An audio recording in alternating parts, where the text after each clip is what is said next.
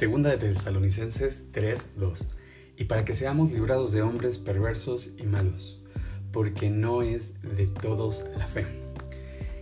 La pregunta es, ¿la fe es de todos? Y bueno, aquí Tesalonicenses es bastante claro y nos dice que no. La verdad cuando estaba planeando esta, esta temporada me moría de ganas por llegar a este punto.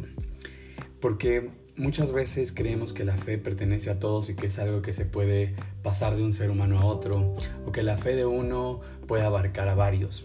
Si bien algunas de las respuestas a estas preguntas parecieran ciertas, la fe es muy clara que la fe es algo individual, que la fe tiene que ver con cada uno de nosotros y la relación individual que nosotros mantenemos con Dios. Eh, la Biblia sí habla en ocasiones de que alguien puede interceder, como por ejemplo en, en, Sodoma, en Gomorra, habla también de que tú puedes pedir por alguien, tú le puedes pedir a alguien más que ore por ti.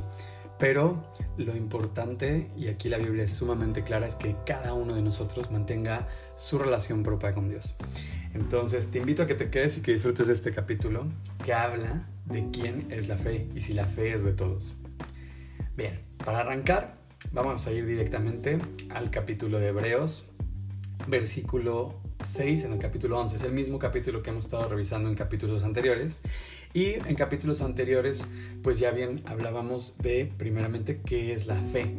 Después hablamos de los pasos de fe. Y era necesario abarcar la parte de los pasos porque la fe es una elección, como te decía. Y creer en Dios es justamente una elección, es una elección de vida tiene que ver tiene que ver con las elecciones que estás tomando en tu vida y que cada paso venga acompañado de Dios. Si no has escuchado esos capítulos, te invito a que los escuches. Y bueno, para arrancar, dice el versículo 6, pero sin fe es imposible agradar a Dios. Entonces, la fe se podría decir que es el pilar más importante, o casi el pilar más importante, porque sin fe nadie puede agradar a Dios. Porque ¿cómo podrías agarrar a Dios? Y dice más adelante, porque es necesario que el que se acerca a Dios crea que le hay. ¿Cómo te puedes acercar a algo o a alguien en quien no crees?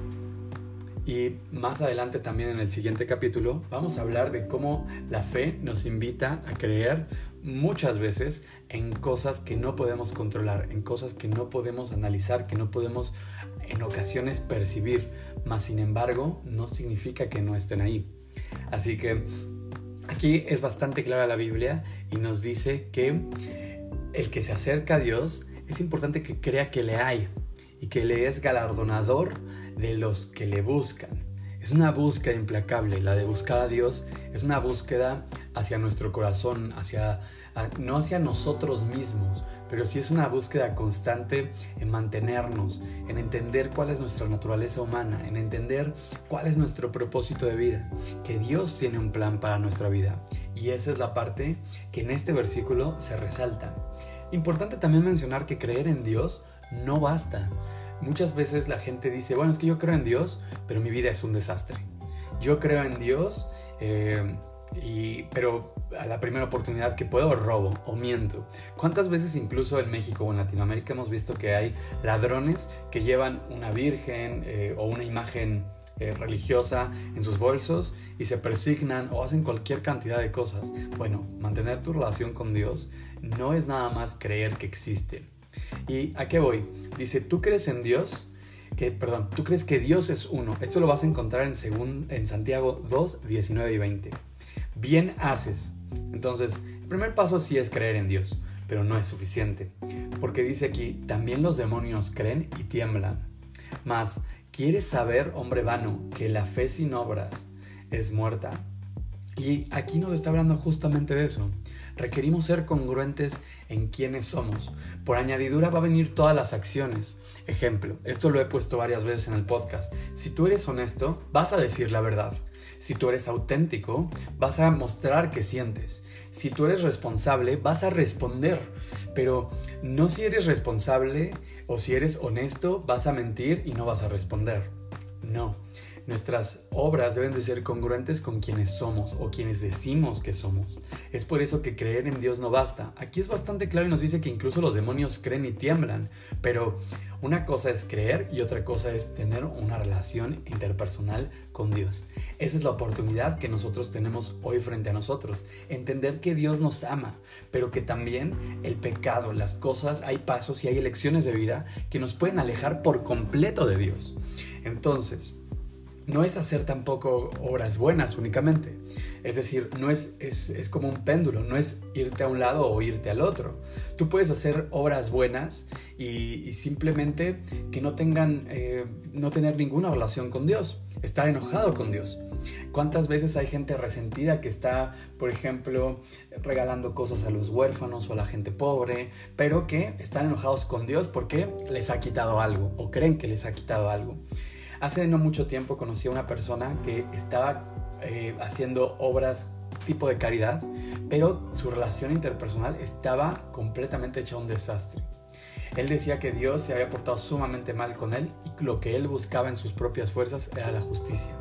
Lo cual a mí me sorprendió mucho, me parecía hasta cierto punto incongruente, pero después lo entendí. Esta persona estaba enojada y lo que quería era eh, hacer justicia en su propia mano, cuando Dios es un Dios justo. Eh, y yo espero que esta persona con el tiempo se dé cuenta de que el plan que tiene Dios preparado para él es un plan hermoso y perfecto también.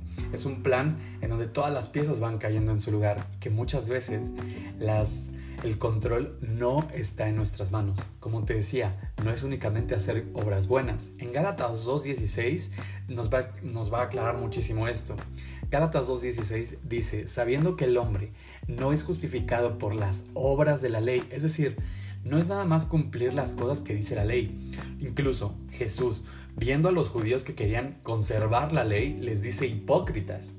Eh, Cristo en muchas ocasiones les dice, cuando está curando, por ejemplo, a alguien en el Sabbat, eh, eh, o cuando está, está haciendo algún milagro, le está devolviendo la vista a alguien, o está haciendo algo, lo hizo en ocasiones en el Sabbat. La ley decía que en el Sabbat no se podía hacer prácticamente nada, que era día del descanso, pero Jesús les da ejemplos y Jesús les dice que lo importante no es lo que hacemos, sino nuestro corazón, el quiénes somos. Eh, aquí más adelante dice, sino por la fe de Cristo. Nosotros también hemos creído en Jesucristo para ser justificados por la fe de Cristo y no por las obras de la ley. Aquí sumamente claro nos está diciendo que no es hacer y respetar la ley. Si bien sí es importante, más importante es entender el propósito de la ley. Por cuanto por las obras, la ley nadie será justificado. En la Biblia existía la ley para acercarnos a Dios, para marcarnos un camino y decirnos, hacernos discernir entre las cosas que nos acercarían a Dios y que nos alejarían. Pero en qué momento nada más cumplirlas como una tarea vacía nos están alejando realmente de Dios. Y es lo que quiero que te preguntes. ¿Cuántas veces haces cosas que únicamente las haces como por un protocolo? Como mandar un mensaje en WhatsApp, como decir, hola, ¿cómo estás? Hola, ¿cómo te sientes? Hola, esto, aquello, sin realmente tener un impacto. Hoy las redes sociales han facilitado la comunicación que incluso han hecho que nos perdamos del tacto humano, de ir a cuidar a alguien, de entender cuál es la necesidad de alguien, de entender cuando alguien probablemente tiene hambre, tiene frío. Hemos alejado completamente nuestra conciencia de nuestra humanidad. Y eso es lo que la Biblia nos invita a recuperar. Aquí nos dice que no es nada más cumplir con el protocolo, sino incluso abrir nuestro corazón, acercarnos a personas entender cuáles son sus necesidades, cuáles son sus aflicciones y entender también cuáles son las nuestras. Acercarnos cada día más a nuestras relaciones interpersonales, a nuestros padres, a nuestras madres, a nuestra iglesia, a nuestros amigos, a nuestra familia. Y esa es la invitación. Por eso es que Jesús nos limpia a través de su sangre.